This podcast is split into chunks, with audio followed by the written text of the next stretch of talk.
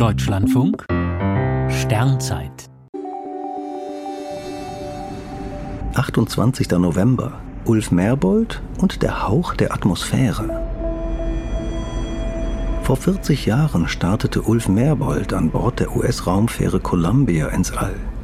Fünf Jahre nach dem Flug von Sigmund Jähn aus der DDR war Ulf Merbold der zweite Deutsche im All. Beide stammen aus dem Vogtland, der eine aus Sachsen, der andere aus Thüringen. Nie zuvor war ein Nicht-Amerikaner an Bord eines Shuttles in den Weltraum geflogen. An Bord war das Raumlabor Space Lab, das Europas Weltraumorganisation ESA für die NASA gebaut hatte. Merbold war der erste Astronaut der ESA.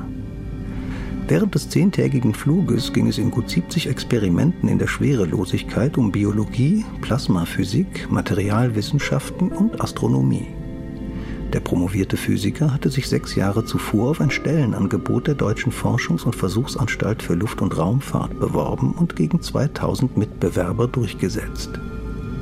In den 90er Jahren flog Ulf Merbold ein weiteres Mal mit einer Raumfähre ins All.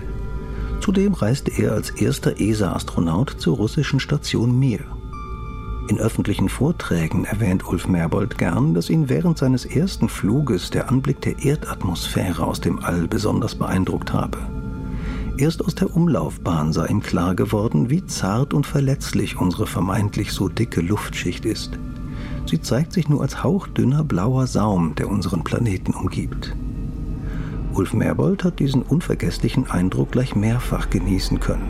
Als einziger Deutscher war er bereits dreimal im All.